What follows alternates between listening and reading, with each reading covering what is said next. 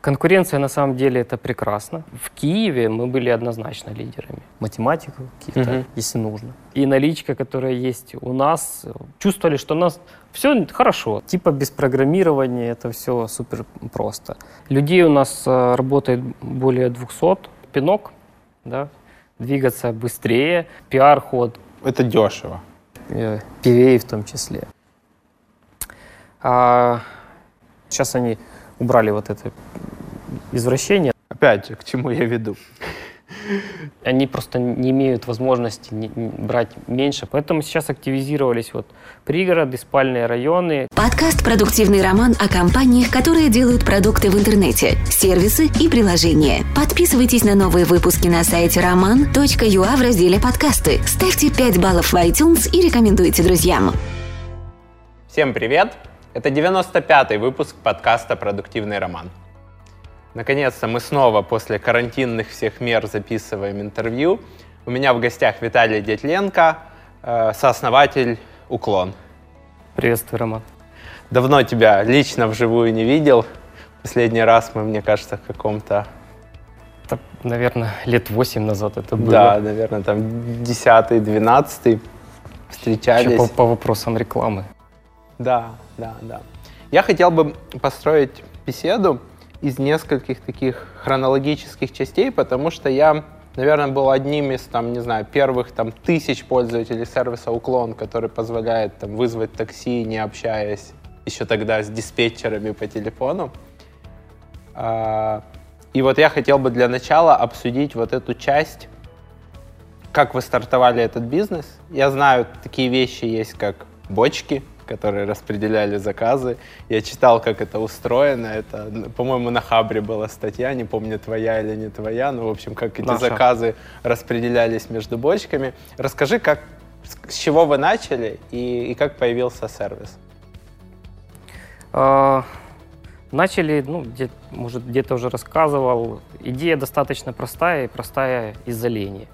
А, В то время мы работали с, с информационно-диспетчерскими службами и поставляли им ПО. То есть у нас был достаточно хороший контакт со службами такси, у которых непосредственно были водители. А, Как-то мы заказывали в пятничный вечер пиццу, которую достаточно быстро привезли. На самом деле это тоже была онлайн-форма, достаточно все просто. Раз, два, три. И нам ее привезли буквально за полчаса. А, Сидя тем вечером, нас как бы посинило, почему бы нам не попробовать запилить такое же что-то для такси. Тем более, как бы мы понимаем, как это работает. У нас на самом деле нет своих водителей, но мы знаем, где их взять. И мы понимаем, как доставить эти заказы. Тем более, что, как ты говоришь, вот эти бочки на то время достаточно популярно было. То есть мы могли просто, используя э, ПО, Подключиться к бочке, которая Да, распределяла вот. заказы по водителям, да? Да, мы, собственно, ну, идея идеи, мы пошли к нескольким руководителям служб такси и спросили, как бы, что они об этом думают. Ну, то есть, будут ли они возить такие заказы, вдруг они туда будут поступать. На самом деле, э, многие из них восприняли это скептически. Откуда, мол, там будут заказы, это на самом деле типа какой-то бред. Ну и никто не воспринял это достаточно серьезно, но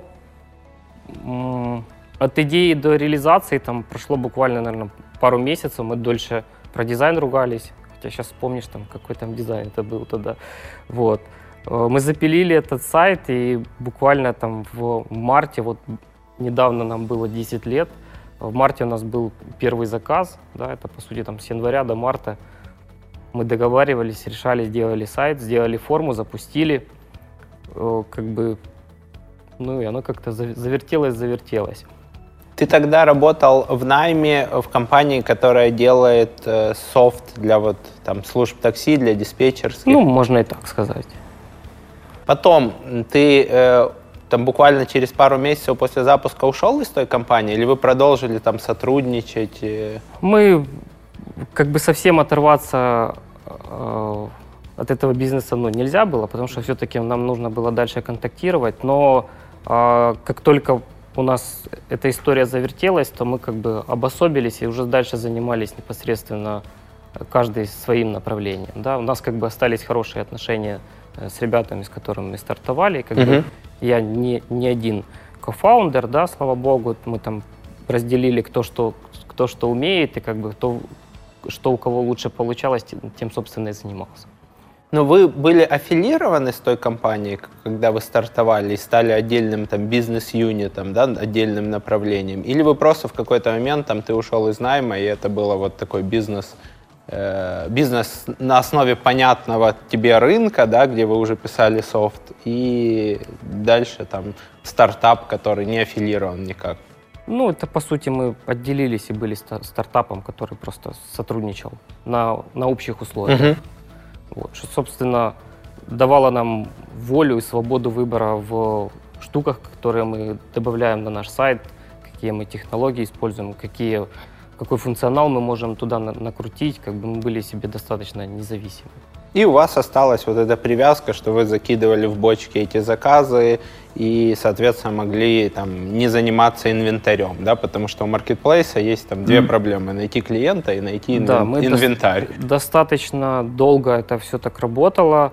А, мы, по сути, выступали интерфейсом для приятия заказов, да, когда э, эффект диспетчера звонка уходил, и клиент самостоятельно это все э, делал но делали в итоге руками водителей, которые были ну, не наши, а наших, наших партнеров. Угу. Вот. А, это продолжалось достаточно долго, а, но в какой-то момент а, мы начали собирать там оценки со старта, да, клиентские фидбэки. Мы увидели, что несмотря что вроде бы все движется, все работает, количество заказов там растет, клиентская база растет, а мы никак не можем повлиять на качество. Вот. И, собственно, даже там, переговоры, общение, отключение от партнеров э, не могли нам предоставить тот уровень качества, который бы нам хотелось предоставлять нашим э, клиентам. Вот. Собственно, с вот этой главной проблемой у нас как бы возникла идея, что пора, наверное, двигаться дальше – и это был переломный момент, когда мы начали работать э, не через э, службы партнеры, да, а начали набирать э, водителей непосредственно в наш сервис напрямую.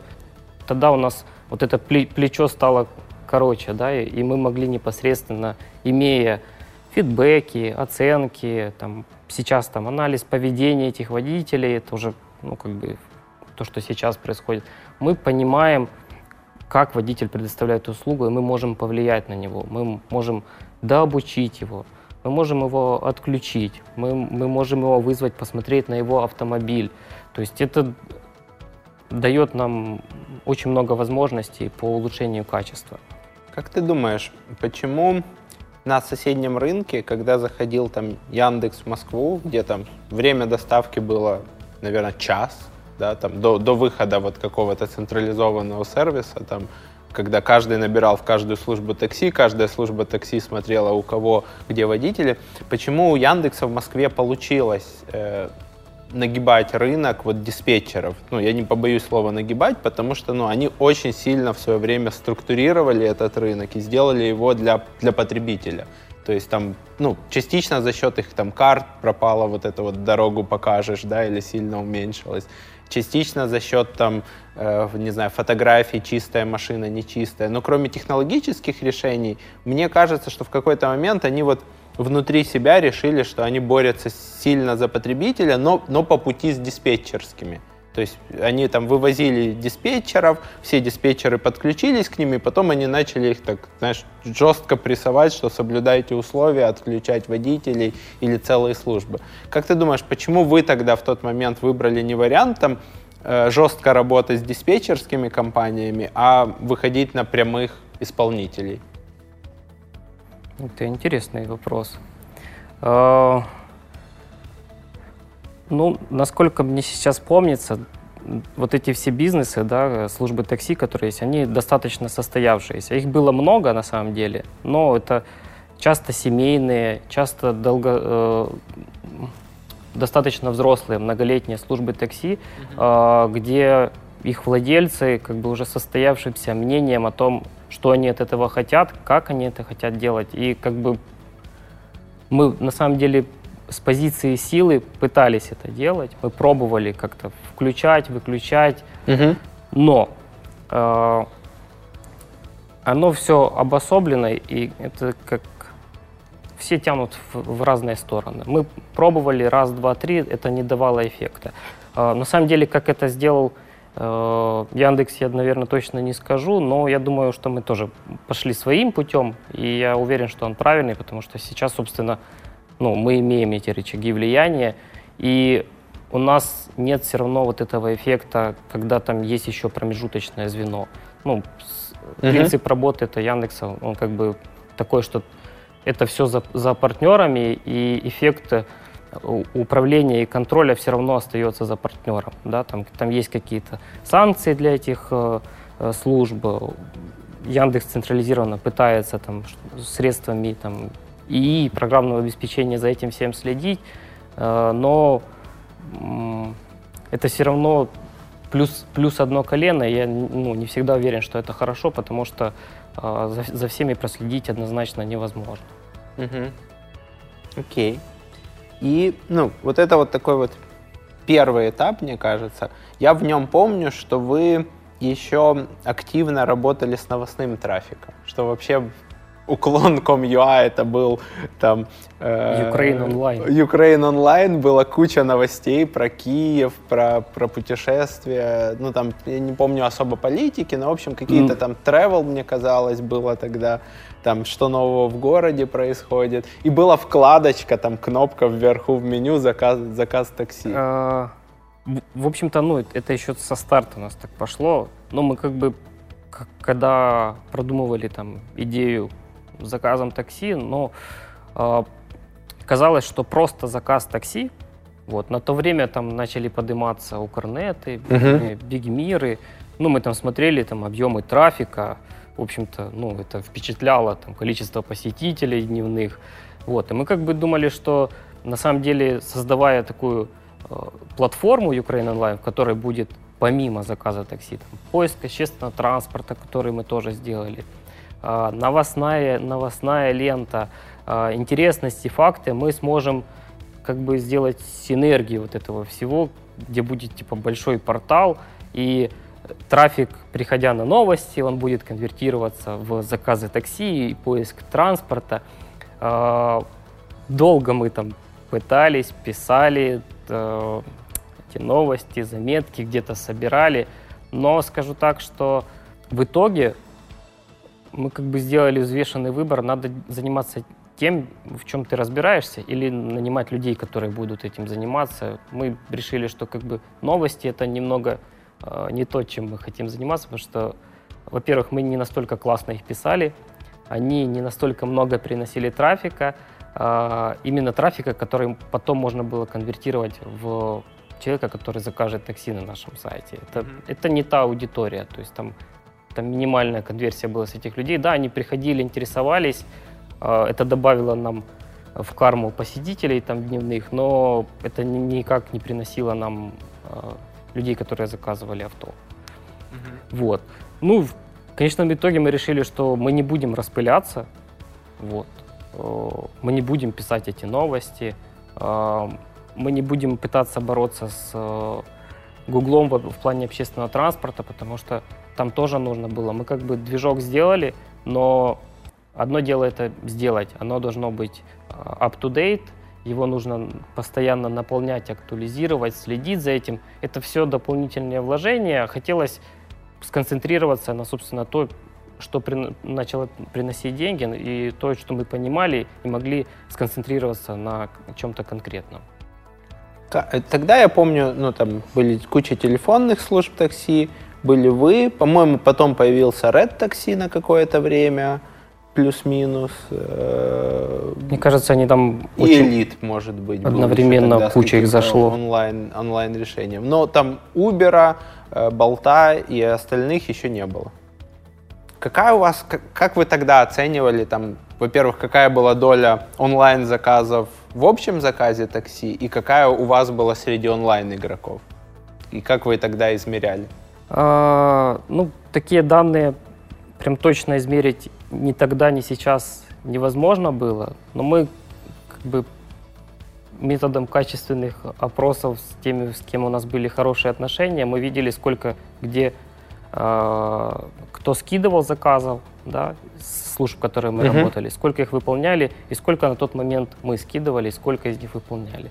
Из этого можно было сделать э, примерную пропорцию текущей ситуации рынка, ну, то есть прикинув, там есть методологии, сколько жителей в городе живет, uh-huh. да, сколько там человек делает заказов в такси в среднем, вот, прикинув это на объемы того, сколько кто где скидывает, можно примерно высчитать, насколько ты движешься.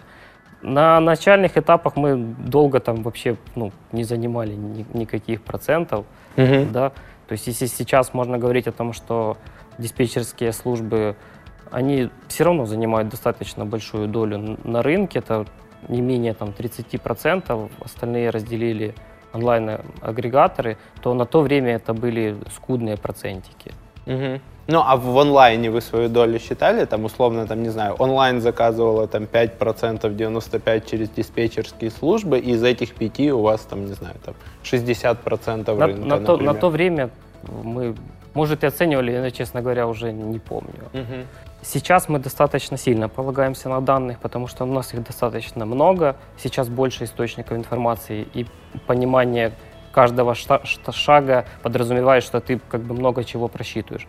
Тогда мы мало того, что было мало источников, как что добыть да, из этих данных, но и на самом деле мы не так сильно полагались на эти данные. Там, э, часто это было по ощущениям, по ощущениям рынка. Ну, это было не всегда хорошо, иногда больно, да, но э, тогда и сейчас это уже разные вехи развития нашей компании, когда ты принимаешь решение не спонтанно, а более взвешенно, с пониманием, что, что и к чему это приведет. Я просто к чему веду.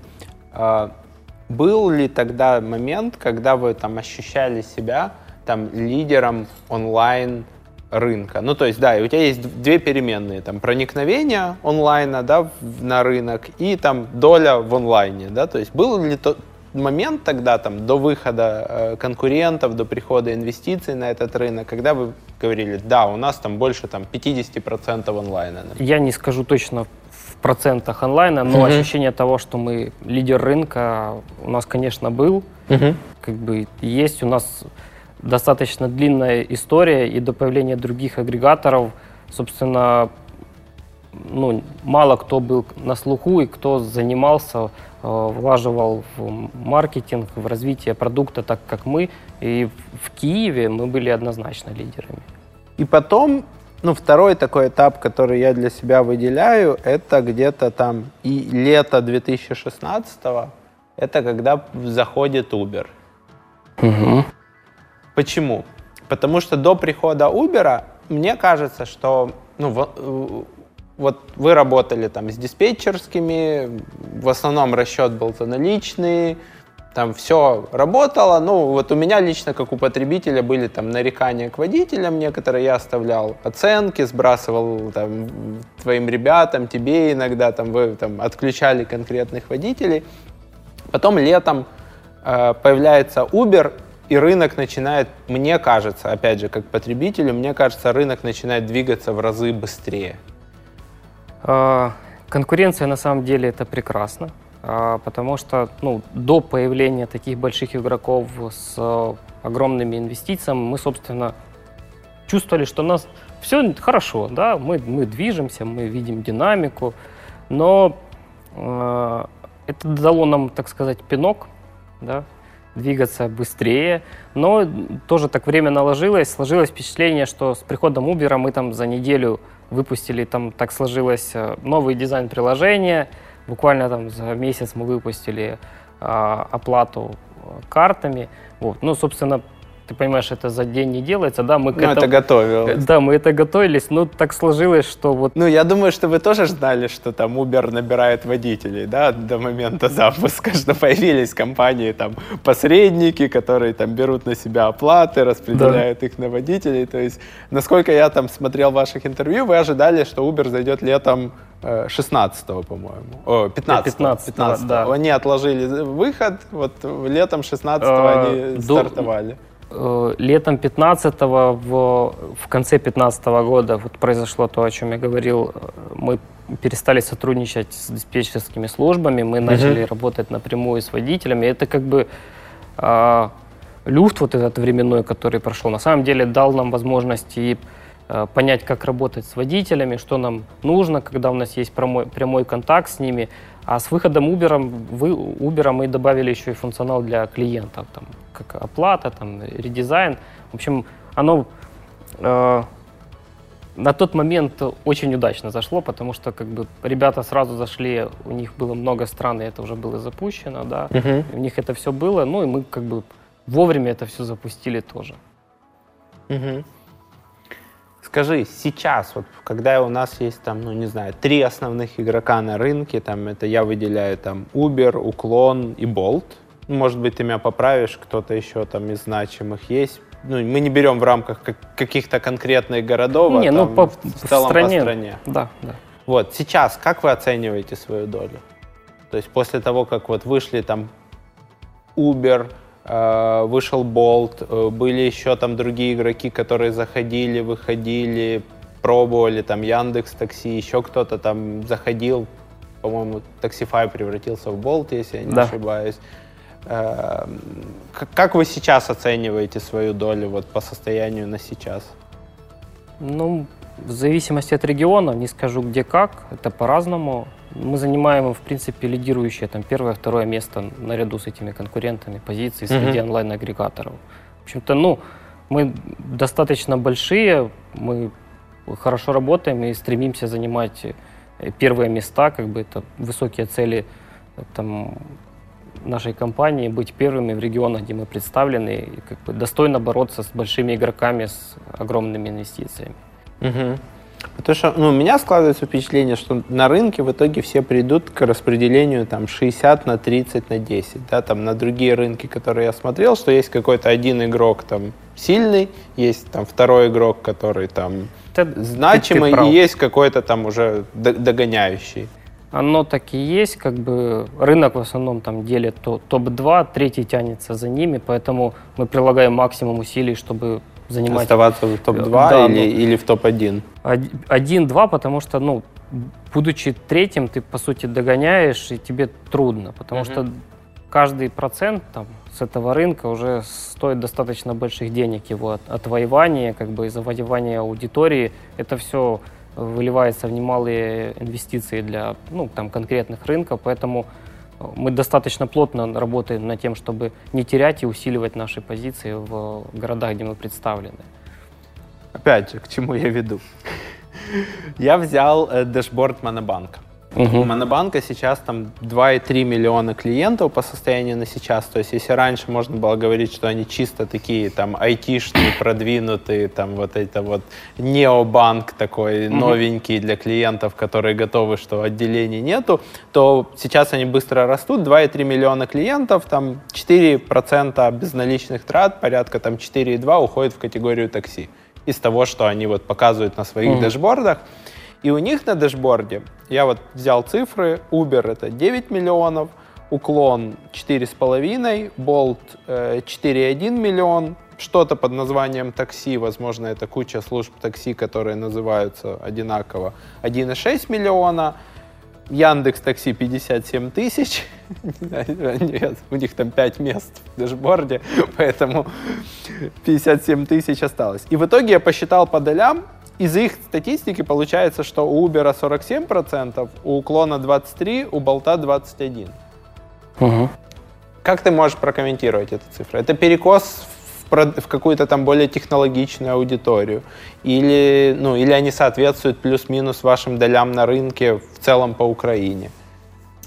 А, Там с Монобанком есть немного тонкостей, ну, то есть как они сегментируют этот трафик.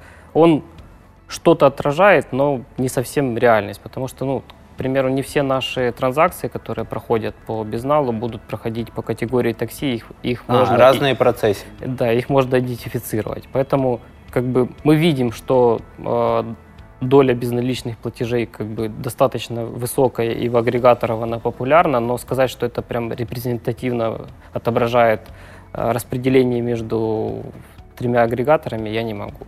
То есть ты хочешь сказать, что есть, во-первых, соотношение там наличные и безналичные, есть перекос самого монобанка как более там технологично-айтишного, и есть у вас разные там методы э, процессинга платежей, и не все из них монобанк относит. Да, их, их не, ну, они не, не идентифицируются по, по кодам, как угу. бы, и они ну, не всегда отражают действительность, они просто проходят по другим категориям. Угу. Вот. Но у нас, у нас есть такой нюанс, у нас как бы в силу того, что мы хотим работать бесперебойно, постоянно у нас несколько процессингов, с которыми мы работаем, и там есть такие нюансы, а мы работаем над их устранением.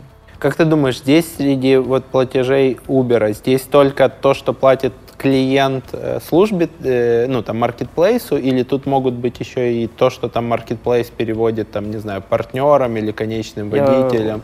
Я уверен, что вот, вот такие платежи, которые идут в обратную сторону, вот здесь не проходят. Угу. Ну, что они не идут по этим категориям уже как, э, ну, как, нет. Как, как ATM, да, там? Типа? Нет, нет, нет, нет. Ну, там, там уже совсем другие финансовые отношения, когда деньги в обратную сторону возвращаются. Угу и они не, не проходят по Ну, там есть, да, я понимаю, что там есть посредники, и там дальше уже просто целый зоопарк решений, как, как водитель получает свою выплату в случае, когда международная компания выплачивает на украинского посредника, а украинский посредник уже выплачивает водителям. Ну, это, это часть их бизнеса и на их совести, как это уже происходит. Ну, там, там этих платежей однозначно угу. нет. Сколько сейчас людей в компании работает? Сколько, какой у вас там оборот в год? А, людей у нас а, работает более 200. А, сейчас штат немножко меньше стал, да, в силу пандемии, но а, мы выходим на уровне до, до карантина. Я думаю, штат будет дальше расти. У нас как бы достаточно большой э, колл-центр. Угу. Что, Больше ну, 60 человек я слышал где-то, э, да? Да, да, да. Ну, то есть в моменты на, наплыва там их иногда и больше становится людей, э, которых мы подключаем для обработки обращений. Собственно, мы работаем только с проблемами и жалобами, да, но мы работаем круглосуточно как для э, райдеров, так и для драйверов, решаем любые проблемы даже в новогоднюю ночь, то есть мы никогда не останавливаем нашу. 24 на 7 на 365. Абсолютно верно. Как бы колл-центр всегда открыт и, и готов решить вообще люб, любую проблему и помочь э, всем. Э, по поводу оборота, это как бы публичная информация, можете посмотреть, сколько мы платим налогов. Я, я так не помню. Слушай, я, я не смотрел, сколько вы платите налогов. Я слышал порядка там миллиона заказов Э, в месяц со средним чеком 110, 110 гривен. Это, это честно. И комиссия там от 8 в некоторых интервью вы называли до 10%. Э, сейчас комиссия составляет 12% по всем 15 городам, где мы представлены. Э, ну, раньше она там была местами где-то меньше. Меньше мы ставили комиссию Э, в городах, где мы проводили, э, так сказать, эксперименты. Mm-hmm. Вот мы недавно меняли платформу, поэтому э, шли на уступки, чтобы нам нужно было откатать, что у нас все гладко работает, но пока откатывали, комиссия была немножко меньше. Вот. Как только все устаканилось, мы начали стабильно работать.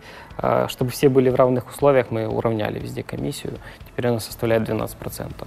Угу. То есть она у вас растет, было 8, 10, 12, то есть она потихоньку... Ну, сейчас, сейчас 12, но на самом деле это самая низкая комиссия на рынке среди агрегаторов, как бы она достаточно прозрачная и значительно меньше, чем э, у наших конкурентов на рынке. Кроме того, ну, ну мы достаточно много дальше проводим э, э, кампаний по работе с водителями, да, для вовлечения большего количества водителей на нашу платформу, то есть там происходит э, бонусация, угу. как, как брендинг, так и доплаты за выполнение заказов там, в определенные часы. Э, то есть, ну, стимулируем водителей заходить на нашу платформу и активнее, активнее работать, то есть такая, по сути, геймификация.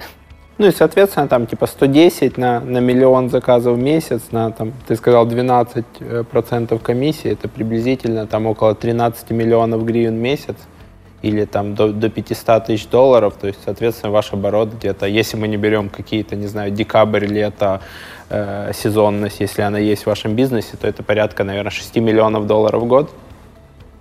Как ты так перемножил? У меня все тут посчитано. Могу показать. Ну, ты да. корректируй. Если, да. если ну, я хорошо. неправильно перемножил, если не, ну, хотелось бы матем... такие цифры зарабатывать. Математика как бы штука такая. Нет, ну умножение да. Ну просто если по факту там ну, в годовом отчете цифра другая, то, то корректируй меня. Ну, да, да. Ну, сравнимо. Сравнимо. Окей. У меня вот был еще такой вопрос по, по проценту комиссии. Э, вы берете ее меньше, чем другие игроки на рынке. Да, у них там есть смешанные мотивации, что они взяли большую комиссию, а там, там на входе на рынок дали большие бонусы, доплачивали за заказ. Но если мы берем там какое-то уже устаканенное состояние рынка, как так получается, что у вас комиссия там 10-12%, а у игрока, там, возьмем, например, Uber, который международный, у которого есть огромная экономия масштаба, у которых там типа IT-разработка сидит и, и, и пишет решения для десятков, сотен рынков, как так получается, что у вас комиссия меньше? Ну, то есть у них есть экономия масштаба, они пишут это приложение там на кучу рынков, им проще с этим. Они еще и снижают свою нагрузку на колл-центр. Ну, то есть, там, попробуй дозвонись в саппорт. Я, я не знаю, там это надо. А он у них раз, разве есть? Это я, я думаю, что надо, чтобы что-то прям очень такое, э, не знаю, а, а, резонансное, как ДТП случилось, чтобы ты получил телефон их саппорта или какого-то человека из компании или, или еще чего-нибудь такое. Да, там? Потому что, ну, они активно отбиваются от того, чтобы тратить деньги на общение там, с потребителем. Они сами регулируют скорость ответа да, в электронных каналах. Ну, похожий игрок — это Glovo. То есть вот есть ракета и Glovo, uh-huh. да, там типа, и вот, соответственно, там а, уклон и Uber, да, там ракета и вы готовы общаться, вы готовы оказывать телефонную поддержку, а, вы тратите ресурсы на местном рынке для разработки. Есть Glovo и Uber, которые не тратят эти ресурсы, ну или эти ресурсы размазываются, не тратят на поддержку, на, на разработку размазываются, и у них процент выше. Как у вас получается так мало брать с водителей? Так, ну, э, последние 10 лет как бы мы достаточно скрупулезно относимся к всему, к чему мы зарабатываем, и как бы все, что мы зарабатываем, мы далее реинвестируем и стараемся ну, не то, что стараемся, у нас нет выбора. Мы не привлекали инвестиции, мы, э, как это слово вылетело, э, мы остаемся доходными, да, mm-hmm. и смотрим, планируем, как развиваться дальше. Почему ребята э, из других компаний берут э, намного больше? Э, такая комиссия в силу того, что как бы э, компания глобальная, к примеру, там денежные потоки, которые происходят, они все уходят через множество там, платежных систем, уходят за рубеж, потом возвращаются обратно. А, чтобы вот эти, даже эти манипуляции производить, то есть там достаточно большая процентная нагрузка на передвижение этих средств по международке. Вот, собственно, в нашем случае, когда мы, ну, сейчас мы там работаем в одной стране, да, э, нам, нам не нужно дополнительные такие расходы, там, э, чтобы покрывать э, отправку туда, обратно, возврат. То есть это у них больше за счет транзакционных расходов? Ну, в, в том числе. Э, у них огромные штаты разработки, и как бы такси, как вы знаете, для них это ну, не единственный сервис, да, в который они влаживаются и развиваются. Это как бы целая платформа, к нам только там дошло такси и условно еда, которая ушла, да. Угу. Но на самом деле это здоровенная экосистема, которая э, безбожно сжигает деньги. И имея там 70 стран, э, в, доход, доход приносят далеко не все. Многие из этих рынков дотационные. Как бы они просто не имеют возможности брать меньше, потому что им очень много нужно денег, кроме ин, инвесторских, и показывать как бы э, движение своей компании, им очень много нужно вливать на рынки, в которые они датируют. Мы можем сказать, что потребитель, когда в Украине оплачивает поездку на Uber, он оплачивает разработку Uber Eats в Сан-Франциско и, и, и отправку денег куда-то в headquarters, там, не знаю, в Голландию, из Голландии в Данию, из Дании обратно в Украину. Ну, там, ну, условно. Я, я не ручаюсь, ну да, это все выглядит из того, что там... Ну, или, или какую-то неэффективность, ну, там, нет? Неэффективность? Ну, неэффективность. Ну, это если у них есть экономия масштаба, а там, не знаю, комиссия для... Ну, потому что комиссия с водителя, она влияет на цену конечного потребителя, который он заплатит, да? Потому что водитель все равно хочет зарабатывать какую-то сумму в месяц, в час, в день и так далее. Ну, собственно, тут э, с появлением таких больших агрегаторов тут и рынок немножко поменялся а, они, ну, мало того, что пришли там со своими там технологиями, какие, ну, другим там приложением, другой бизнес-схемой, они, собственно, и привели сюда э, такое понятие, как работа с парками, да, когда там юнит-экономика уже немножко другая у этих парков. Они, э, водители у них работают нон-стоп, эти автомобили немного не так зарабатывают, как там большинство из наших водителей. У нас как бы большинство не автопарки, да, uh-huh. а частные водители, которые там э, не убивают свою машину, собственно говоря, нон-стоп. Когда э, пришел конкурент, да, он привлек сюда очень много парковых автомобилей и предоставил возможность там даже вплоть до партнерских программ с э, автосалонами, да, uh-huh. на украинских рынках, там программой по кредитованию, лизинга. В общем-то, и достаточно много людей вложились, и сейчас у них основную массу э, поездок совершают парки. Вот. Это машины, машины, которые работают, в общем-то, нон-стоп.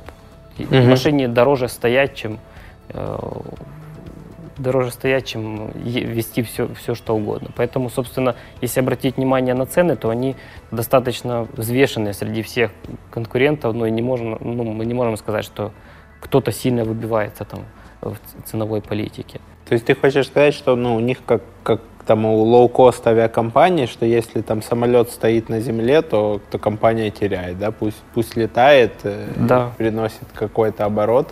Да. И, ну, и, и это как бы вот то, что реально они новое сюда принесли. До этого у нас не было такого массовости, да, по э, открытию автопарков, ну, там, вот этих прослоек, которые там сейчас у нас образовались. Но когда они зашли, на рынке стало очень много парковых автомобилей, и там юнит-экономика на этом автомобиле отличается от частного извозчика. Интересно. Ну, мне надо будет покрутить еще эти мысли, потому что, насколько я помню, их комиссия порядка там 25%, 22, 7. 25 у них комиссия, если, если ты не участвуешь ни в каких там программах возврата там, денег, там, угу. брендирования, выполнения количества поездок. Ну, эффективная, то на то, я думаю, у них ну, ну, не меньше там получается 20%. Вот. Но я не знаю, как у них в общем там на других рынках это делать, мы только видим, что здесь в Украине mm-hmm. происходит. Как вы, ну, как, как ты себя чувствуешь вот, вот в эти моменты, когда вы много лет разрабатывали здесь решения, потом приходит просто там, не знаю, конкурент, который не разрабатывает это с нуля, у которого огромный там, ну, тут не только Uber, там можно взять те же Яндекс Такси, которые заливали там 180 миллионов гривен, вы указывали в статутный фонд просто там компании. Вот. Когда вы тут долго развивали этот рынок, растили его, потом просто приходят люди там, с большими карманами, с доступом к финансовым инструментам и с решениями, которые уже писались под кучу других рынков, то есть им, им проще там стартовать. Ну, понятно, что есть специфика рынка, но в итоге как бы приходят на готовенькое, скажем так. Эм, все равно тут э, немаловажно то, что мы э, локальный игрок. Угу. Да, да, мы, ну, мы не глобальные, мы там не вышли на множество стран, но мы достаточно хорошо понимаем локальный рынок, э, ментальность наших людей, регионов, которые отличаются от города к городу. Все-таки такие игроки, вот, которых ты назвал, которые приходят сюда, э, зачастую ими управляют откуда-то там. Экспат, ну или экспаты, или, или, или, или headquarters. далеко, которые примерно понимают, uh-huh. как, что там происходит на рынке, и они э, плюс, плюс-минус вот рядом там регион, так пошло, так пошло, они по накатанным пытаются. Это не всегда эффективно, но с другой стороны это плюс для нас, потому что как бы каждый эксперимент это достаточно большие вложения. Там, э, открываем начальные точки, закрываем начальные точки, поднимаем, увеличиваем комиссию, доплачиваем за это, за это взвесив все за и против и понимая, как это повлияет на наш локальный рынок, мы можем для себя взвешенно сказать, нужно ли нам это. Uh-huh. Потому что ну, ребята попробовали, они обожглись, не обожглись, мы можем это использовать или не использовать для себя. Потому что, ну, это при, прелести то есть, то есть они свои, своим бюджетом проверяют часть гипотез? Там, в типа... том числе. Uh-huh. В том числе, ну, то есть, когда они зашли, мне кажется, мы там считали 7, 7 фич они запускали, там вплоть до вот налички, да, которая, угу. которая есть там. И заказ по телефону. Заказ по телефону, который Кому? вообще Magic, которого нигде нету, да. Да, ну то есть. И наличка, которая есть у нас. Индонезия, по-моему. В, в Индии. Да. И где-то еще там... По-моему, в, в Индонезии. В... Мы когда на Бали зимовали, там тоже можно было за наличку. Но там местные таксисты так, так боролись с Uber просто. Ну, видишь, они очень так много искали вариаций, ну, то есть и мы стали в, в одну линию с вот этими всеми странами, то есть с этой наличкой, ну и телефонный номер это вообще что парадоксально. Интересно было бы, да, у телефонных провайдеров посмотреть, какой трафик идет там на, на эти номера, как часто люди набирают.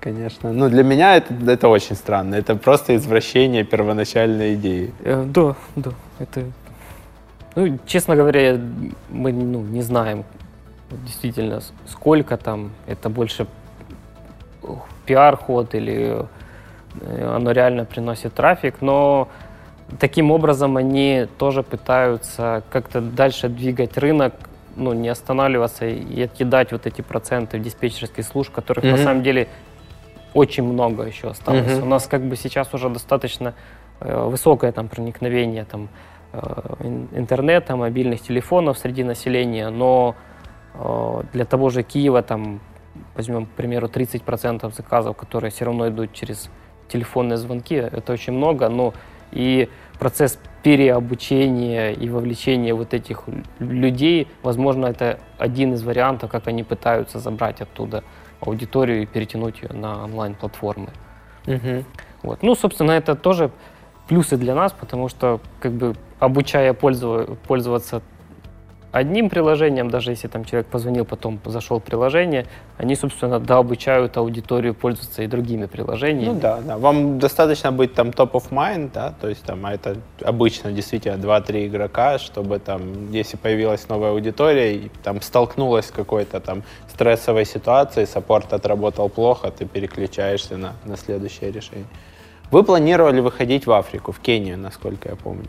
Да. Расскажи, как, какой там сейчас статус, какие новости?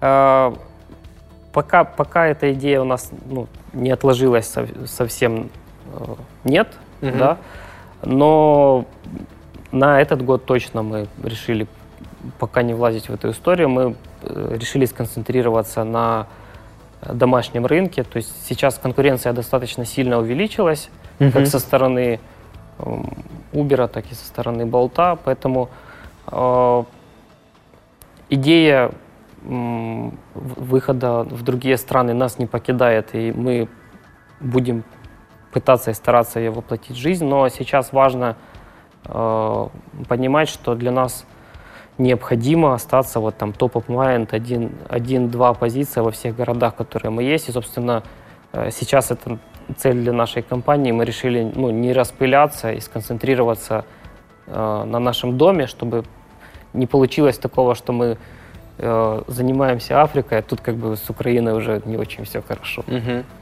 Но это вопрос фокуса или фокус плюс там инвестиции? Потому что ну, из, из ваших предыдущих интервью я, я видел, что там ну, для, для Лагос, по-моему, да, в Кении э, нужны огромные инвестиции для того, чтобы захватить этот рынок. Там уже есть какие-то игроки. Вы, насколько я понимаю, искали инвестиционного партнера. Сейчас это ну, немножко притормозилось, да, это влечет за собой достаточно большие капиталовложения. Плюс ситуация, которая вот сейчас у нас, угу. во, ну не у нас, во всем мире происходит, мы решили, что будем заниматься Украиной, да, и заниматься непосредственно городами, городами, где мы есть. Но при этом процесс э, консультаций и общения с инвесторами мы не прекращаем, поэтому ну, ну, сейчас инвестиции тоже замедлились так по миру. Э, да, все, сейчас... Э, все, все в кэш. Сейчас все сидят на, в режиме самоизоляции, все дома. Ну да, во-первых, ну, мало кто летает, но и мне кажется, инвесторы там сейчас часть, часть считает, а... что кэш is the king. А, текущих... Знаешь, они сейчас тоже все смотрят, а что будет дальше. Да. Ну, то есть мы как бы видим, что, что сейчас происходит, но на самом деле вот эффект того, что происходило последних три месяца и будет еще там, говорят, осенью, зимой, еще на самом деле непонятен. Там насчитали, там, какие убытки это все принесло, какие будут последствия. Но это тоже все по ощущениям и дальше будет. Ну, в вашем случае, наверное, рынок подрос. Э, передвижений, мобильности и так далее. Э, он вначале подупал, угу. потом немного, немного подожил, но прикол в том, что с началом вот пандемии, да, и, и остановка общественного транспорта, у нас достаточно сильно поменялась а, аудитория, которая пользуется нашим сервисом. То есть она географически, глобально поменялась. То есть сейчас центр пустой, угу. да, нет никакой деловой активности. Как ни крути, очень многие остались на режиме удаленки. А, заведения частично открылись движения тоже нету. Поэтому сейчас активизировались вот пригороды, спальные районы. Когда не было общественного транспорта, это вот э, групповые поездки, скажем mm-hmm. так, на несколько точек. Люди просто искали варианты, как им добраться на работу. Ну, собственно, мы предоставили эту возможность, они пользовались э, такси. Э, после запуска общественного транспорта немножко все еще подопустилось, но тоже ненадолго, потому что часть из этих людей, которые, у которых еще были средства, да, и, и кто пользовались такси, вернулись на общественный транспорт, ну а кто-то перераспределился, и где-то все-таки пооткрывались какие-то офисы, mm-hmm. люди понемножку начинают оживать и двигаться, перемещаться по городу. Все-таки а, требования то есть к общественному транспорту, но если ты обращал внимание, как, как там все соблюдается, то безопаснее или остаться дома или и поберечь себя, или поехать на такси. Ну там, там, да, там все неоднородно. То есть есть, есть варианты, когда там ребята мне рассказывали, что они ездят и вообще все пусто, никого нету. Есть варианты, когда эти все условия не очень хорошо соблюдаются. Но с другой стороны, слушай, ну, ну хорошо, все будут там не, не перемещаться, не ходить в масках и так далее. Но что мы выиграем от этого? Ну, то есть вот, вот у нас было там два с лишним месяца там у нашего государства времени. Да, что за это время там обеспечили логистические цепочки, чтобы людям, которые в зоне риска, там пенсионеры, люди там с астмой, заболеваниями там дыхательных путей, чтобы им доставляли продукты безопасно? Ну, наверное, не до конца. Ну, не до конца и, и не везде государство. Ну, не везде государство, да. То есть там то, что делает, там, не знаю, там фонд Гарика Карагодского, там вместе там с АТБ, розеткой, новой почтой, да, может быть, частично это помогло. Чтобы сказать, что, не знаю, что всем нашим пенсионерам перестали почтальоны носить э, деньги, э, пенсию, насколько я знаю, нет. А там почтальоны это там первая зона риска, которая просто болеет и разносит, и, и это люди там ну, достаточно плохо социально защищенные, не всегда имеющие возможность там из-за там, набора персонала, из-за количества этих людей, из-за зарплат просто уйти болеть до, дома да, при первых симптомах. Руководитель отделения почты не всегда может отправить этого почтальона поболеть, даже если там непонятно. Ну, все-таки, мне кажется, это, это, наверное, был э, правильный ход. Это притормозило скорость развития этих событий. Да, я думаю, все было бы хуже. И во многом э, многие из наших сограждан достаточно ответственно к этому относятся. Многие сидят дома. Ну, кто, как говоришь, может это себе позволить. Но в силу того, что... ну, мы, мы первые ушли на карантин, там, в числе первых вместе с IT-компаниями. Но я ожидал, как там, от государства, что есть какой-то план выхода из этого всего, и будут какие... Что, хорошо, мы все замерли для того, чтобы за эти два месяца там, обеспечить логистику, там тоже, ну, там, государство могло бы, мне кажется, активнее работать с вами, ну, потому ну, что благо, у вас есть благо, возможность... Что, что есть э, службы там, ну, как мы, сервисы, другие глобальные компании, которые, ну, собственно, чем смогли, помогают в том же там э, помощь по развозке врачей на работу, uh-huh. то есть обеспечение этой логистики. А, да, государство, наверное, могло бы больше в это включиться, но спасибо всем, кто там поучаствовал, ну, кроме нас и глобальных компаний, которые помогали и дальше помогают, даже хотя бы в помощи по развозке врачей на работу. В общем, ну, это немаловажно. И многие не только в сфере транспортных перевозок, ты знаешь, где-то на АИНе, да, там отображено, кто где сколько на что дал денег, uh-huh. то есть там помощь на нашей медицине, медицине. А, буквально вот недавно мы собирали на армию, а теперь мы там всей страной собираем на э, нашу медицину и больницы. Ну, слава богу, что у нас как бы Нет, слушай, наши, лю- люди такие, что сплоченные. Наши доктора, это там, типа, среди всех государственных структур, это люди, у которых у меня нету вопроса вот совсем. Ну, то есть, да, они там, ну, как бы могут там заниматься коррупцией. Но в целом, там, если мы берем, там, не знаю, полицию и докторов, то к полиции на порядок больше вопросов, чем к докторам. Доктора часто выполняют свою работу просто из последних сил в сложных условиях, со сложным обеспечением. И, ну, как бы, и там, где я сталкивался с докторами, у меня ну, честь, и, честь и хвала там просто тому, как они несут этот, этот крест и там... Наши герои. Наши герои, да. Хорошо. Давай еще поговорим про мобильные приложения, потому что у вас, мне кажется, в этом там огромный опыт. У вас больше миллиона установок на андроиде. Сколько-то там, сколько не показывает на iOS. Тоже больше.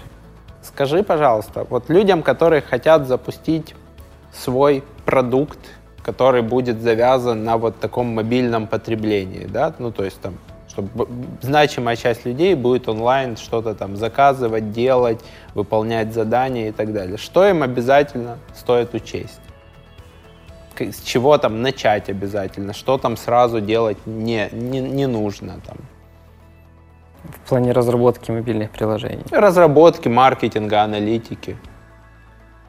А, я бы рекомендовал, как бы разделяя и властвуя, да, у нас там вся разработка идет а, по agile процессу, то есть всего сразу делать не нужно. Угу. Мы и сайтом так делали, то есть понемножку пробуй, проверяй, за раз ты всего, всего не сделаешь, и как бы а, есть такое понятие, как time to market, лучше, лучше сделать меньше, ну, uh ну, дать это сейчас клиентам.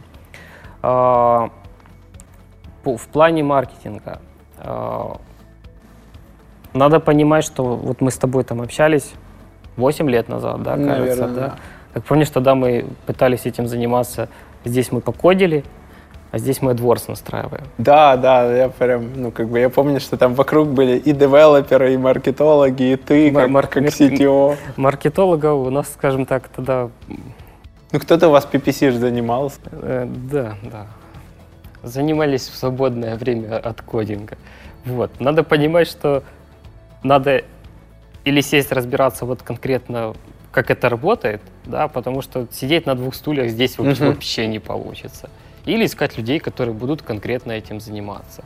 Надо хорошо понимать, кто твоя аудитория, потому что мы э, вот искали варианты с новостным порталом, да, угу. там не сразу к нам пришло, что как бы аудитория, которая приходит почитать новости, не всегда соотносится с заказом такси. То есть ты должен четко понимать, где твоя целевая аудитория, где ты ее должен искать.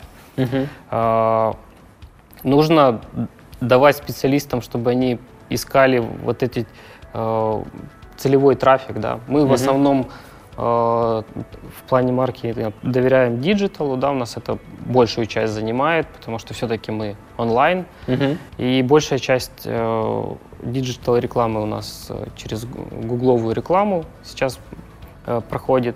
Вот, мы не сразу пришли к тому, что нужно нанимать специалиста. Мы долго сами вот там пытались, что-то настраивали. А, но повторюсь, что нужно или вот садиться разбираться, или нанимать людей, которые будут конкретно этим заниматься, потому что это достаточно э, хитрая система, да. В общем-то, шаг влево, шаг вправо можно просто спалить много денег, а да. эффекта никакого от этого не получить. Ос, ну, особенно в мобильном, где трафика много, он дешевый, случайные клики, случайные... Да, ну и, и тонкости настройки того, кому показывать, как угу. показывать, как э, на кого таргетить, как проводить этот ремаркетинг, как оно должно все отрабатывать. Это все достаточно э, хитро, это целая, целая наука, этим надо плотно заниматься, потому что если пускать это как движется, как движется, там что-то здесь поклассую, что-то здесь поклассую, включу, выключу ключевые слова, это как бы в основном деньги на ветер. Угу. Ну, особенно, когда рынок становится конкурентным. То да, есть, ну, когда рынок там с низкой конкуренцией, там много, многое прощается. Да, когда у тебя там клик стоил там 20 копеек, а теперь условно в поиске 15 гривен, да, там, или да. 25. Ну, тут уже есть вопросы, кого ты хочешь за этих 25 гривен э, привлечь. Э, надо, собственно, идти в ногу со временем. Там вот появляются новые каналы привлечения непосредственно маркета, да, то есть ты можешь сейчас через Google Play и через App Store uh-huh. непосредственно через их рекламные инструменты привлекать аудиторию. В принципе, достаточно неплохой, и если его хорошо настроить, э, целевой трафик может приходить с этих площадок. Вот. Сейчас вы оптимизируетесь по, в основном по инсталлам, ну там цена за инсталл, или вы уже пошли там по, по аналитике дальше, и там цена за зарегистрированного, цена там за того, который сделал первый заказ, там или возврат инвестиций по конкретной рекламной кампании? А, по некоторым направ... каналам вплоть до возврата инвестиций. Сейчас угу. у нас достаточно сильная команда по маркетингу. Мы уже доросли до того, что мы ну, считаем вот эту всю воронку, мы начали понимать, что есть разница вот, между аналитиком и трекингом вот этой эффективности. Да. А, в принципе, когда мы стартовали, то вся аналитика, которой мы пользовались, это как бы стандарт, да, там Google аналитику прилепили, все, мы все знаем, все, все понятно. Вот. Дальше как бы мы пришли к тому, что м- хочешь знать больше, одной Google аналитикой ты mm-hmm. не выкрутишься. Ну, тоже набили шишек.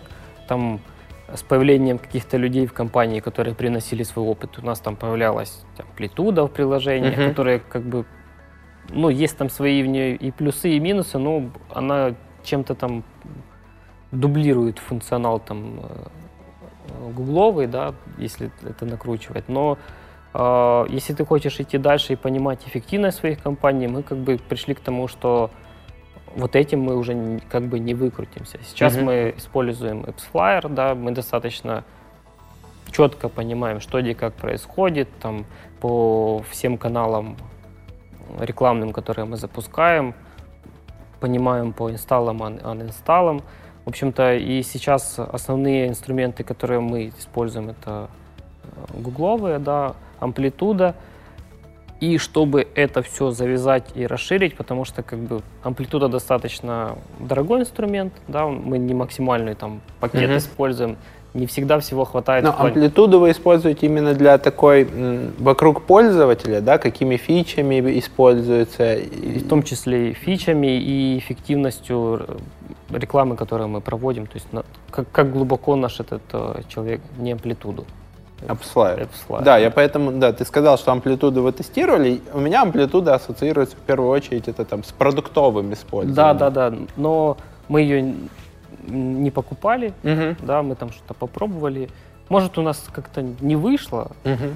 но в итоге мы пришли к тому, что у нас есть э, Google Аналитика, AppsFlyer, и мы напилили свой аналитический сервис – Ну, у меня сейчас своя... сырыми логами, да? Да, у меня сейчас своя команда по data science у, data анализу. То есть у нас есть сбор всего, что происходит в приложении, и полная цепочка поведения клиента от, от того, как он вошел и где он застопорился, Мгм. что позволяет нам решать как продуктовые э, проблемы, вы- выявлять баги, так и искать пути оптимизации, как, как упростить жизнь клиента, то есть где он застопорился, где у него что не вышло.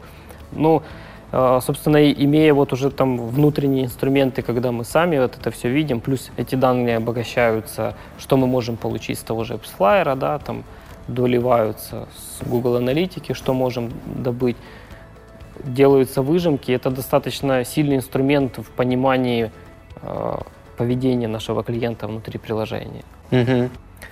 Вот. Но это тоже пришло не сразу. То есть, что, что это нам нужно, да. То есть, Ты, ты не назвал еще Facebook SDK. Вы Facebook используете менее активно? Или... э, используем Facebook, да. Оно, собственно, да, у нас осталось. Используем и используем рекламу на площадке Facebook, это в, э, Instagram и Facebook. Мгм. Но не, не настолько активно, как э, гугловые каналы. Мгм. Ну, Google это в первую очередь поиск или, или вы там в сетке много работаете? Сетка, YouTube.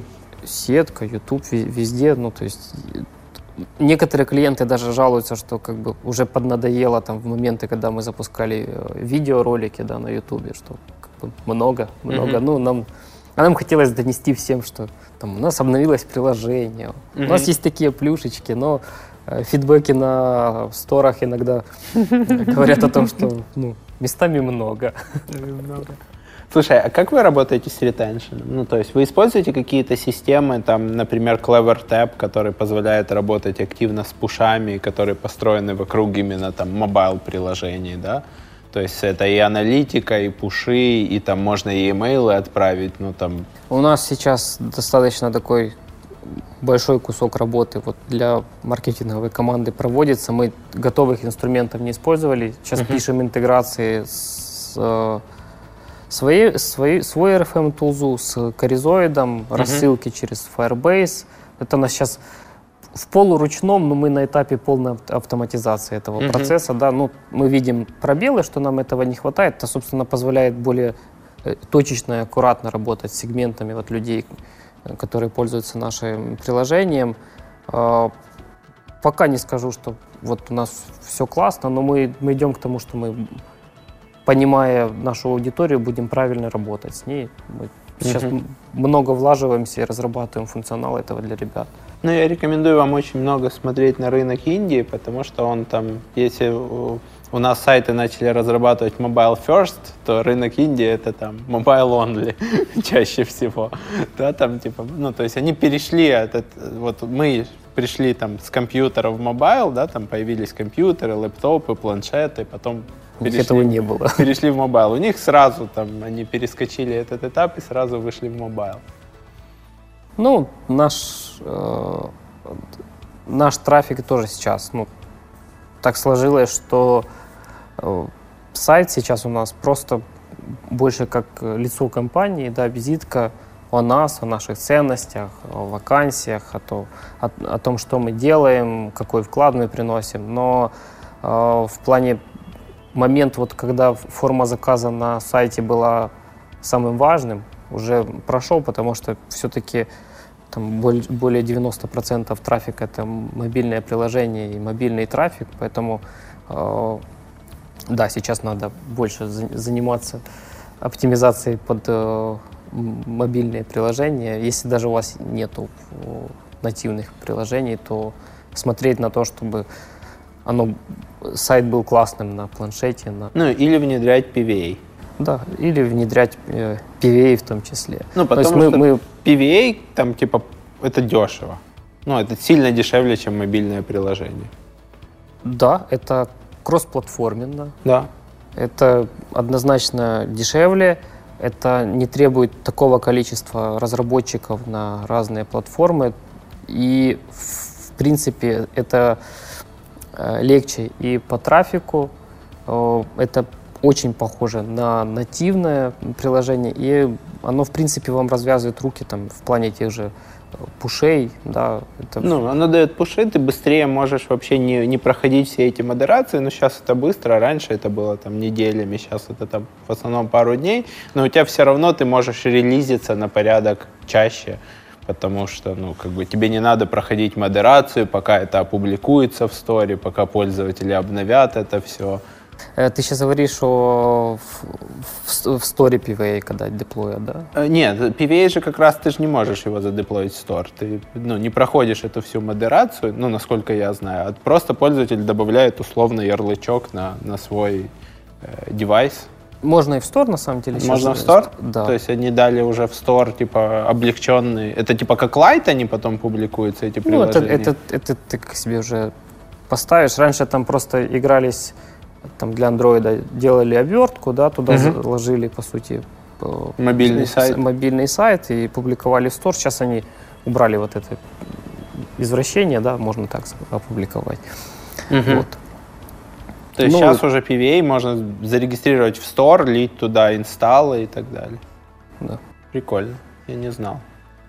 Да, есть такое. Ну, и, собственно, там, я думаю, в Индии это должно быть супер популярно. В принципе, у нас с интернетом там получше, но... Ну и с устройствами. И с устройствами заметна разница, когда там у тебя условно PVA весит до мегабайта, да, а приложение может весить 50, там, Сотни 60. мегабайт, Facebook. Ну, Facebook, я, я не знаю, у них там они запускают ракеты со своего приложения, поэтому у них сотни мегабайт. Не знаю, сколько аналитики, сколько слежения они засунули. Очень много. Ну, это однозначно плюс, в принципе, даже на Edge ты можешь спокойно себе зайти и пользоваться. Слушай, вы, э, ну, вы следите за там манерой вождения водителя? Ваши какие-то алгоритмы отличают, что там тот или иной водитель, там, не знаю, резко оттормаживается, там, э, да, постоянно превышает скорость на, на тех улицах, где там ну, и так запаркована и, и, и ограничена видимость, например? Э, данные мы эти сейчас плотно собираем, но как-то в продакшн-среде мы пока этого не используем. Но на самом деле есть, есть идеи, подсмотрев, как это уже там реализовано у других игроков на других рынках, в принципе, а, у нас есть мысли, как это можно будет дальше использовать. Сейчас... Ну, возможно, какая-то вообще геймификация. То есть вы, ну, вы же там условно можете взять данные там пробок, да, или прогноза времени в пути и показать водителю, что вот от того, что ты здесь резко ускорялся, ты выиграл там две минуты. Там, или не выиграл ничего, на светофоре ну, все равно встал. Ты знаешь, как, как правило, понимающие люди и так понимают, что ты, в общем-то, не выиграешь от маневра между автомобилями или mm-hmm. ехать, ехать в общем потоке, как бы это уже доказано, что, в общем-то, ты за то же время преодолеешь эту дистанцию. Ну, да, да. Ну, на самом деле, сейчас, сейчас мы пришли в, в то время, когда данные очень важны, мы собираем все. А, сразу, сразу за все взяться не получается, да, но у нас развивается отдел по Data Science, мы достаточно плотно ищем паттерны, идеи, как это все конвертировать в фичи, как это можно переиспользовать, там, приоритетные точки посадки, выс, высадки, э, трафик, оптимизация нашего роутинга. Угу. Ну, наука о данных это сильно. Мы, мы сейчас достаточно плотно с этим работаем. Вот. Ну, с водительской стороны по пока дальше идея не пошло, но я думаю, на этом мы не остановимся. Угу.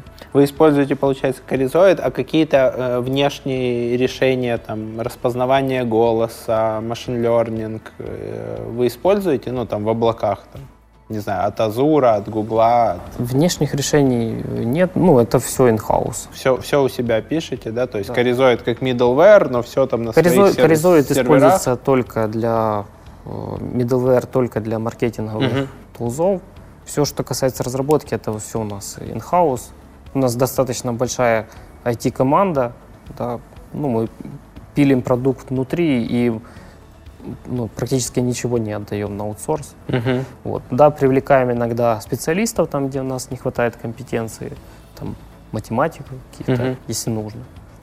Вот. Но пишем все внутри и развиваемся внутри. То есть коризоид принципе используется для тех, кто не хочет там быть заложником одной CRM и писать кучу своего софта, да, то есть и хочет ну, построить какую-то такую тактовую роутинговую историю со множеством там, не знаю, ну, это Viber отправилось, это в email, это смс, ну, это, же идея звонок. о том, что ты пользуешься конструктором, uh-huh. да, там, типа, типа без программирования это все супер просто. Мы в, вплотную в сервис это э, втягивать не нас, будет. У нас нет, да, uh-huh. мы э, сейчас там э, в бета-тесте у некоторых людей уже, мне кажется, выложили, даже есть омниканальное общение, да, то есть тоже о чем ты говорил, оптимизация телефонных звонков. Некоторые клиенты смогут э, писать в чаты, если mm-hmm. это будет удобно, там в Вайбере пообщаться с оператором. То есть это не бот, а живой человек будет, mm-hmm. но можно будет написать. Это с помощью коризоида, да, сейчас прикрутили. Но и работа с сегментами э, райдеров и драйверов, мы тоже думаем, там несколько вариантов, как это будет использовано с коризоидом, потому что ну, там, в принципе, достаточно удобные инструменты, которые позволяют э, быстро это воплотить в жизнь. То есть mm-hmm. мы, мы со своей стороны сделали API, да, с какими данными, при каких условиях, а их инструментами, там, в принципе, уже даже ребята с маркетинга могут собрать этот конструктор, что, где, когда и при каких условиях делать. Mm-hmm. Вот. Ну, это достаточно сильно облегчает э, жизнь, потому что большой кусок не нужно писать э, самостоятельно, да, если у тебя еще не хватает рук на это, а это все руки и время, то да, можно, можно на них положиться. У меня есть для тебя подарок. Это э, термос от Контига который держит и холодное, и горячее. То есть в рамках этой аномальной жары в Киеве можно залить туда холодной воды, можно залить горячего чая. Говорят, кстати, с горячим чаем жару легче переживать. Спасибо. В это время я обычно спрашиваю, что мы можем подарить нашим зрителям, слушателям. А, мы от нашего сервиса подписчиков твоего канала подарим 5 э, промокодов номиналом по 150 гривен и худи с логотипом нашей компании. Круто. Надо написать комментарий с вашими там вопросами, впечатлениями о выпуске.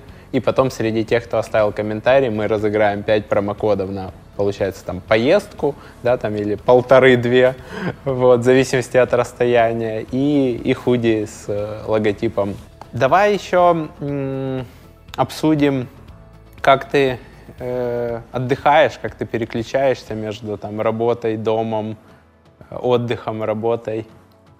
А, к сожалению, местами переключаюсь болезненно. Особенно в, в момент вот пандемии достаточно трудно найти вот эту грань, когда работа началась, когда закончилась.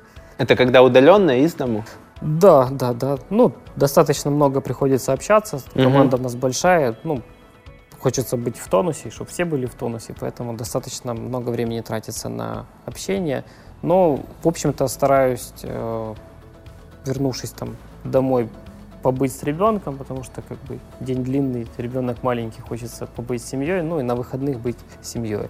Расслабление это в основном э, побегать, mm-hmm. сходить на футбол, когда получается, или куда-то уехать. Мы ну, если получается, раньше получалось, там, куда-то куда поехать на выходные, что-то посмотреть, то с семьей как бы ну, достаточно э, постоянно куда-то ездили, потому что, в общем-то, мы настолько маленькие в этом мире, когда у тебя есть возможность что-то увидеть, то хочется увидеть всего побольше. Угу. Это полеты или, или да вот даже, такие поездки да, выходного дня там по Украине? Э, и то, и то. Как угу. оказалось, у нас на самом деле в Украине достаточно много всего. Да. И она, она, она тоже очень большая. Как С бы... нашими дорогами в большинство мест добираться часов да. по 6, по 8. Да, вот. Ну и полеты, в принципе, с открытием э, границ достаточно э, легко стало. В принципе, на выходные. С безвизом. Да, на, на,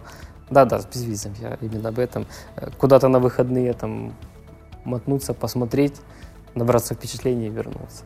Угу. Вот. Ну, на самом деле, когда получается, то мы стараемся и не только сюда поближе, куда-то далеко поехать. Там, все-таки, если, если есть возможность, я всем желаю ездить и видеть наш большой прекрасный мир, потому что, я говорю, мы, мы настолько маленькие, когда что-то видишь, вот это завораживающе, где-то далеко, где на, на карте там тысячи и тысячи километров, то это очень сильно заряжает и, в принципе, там на полгода дает энергии.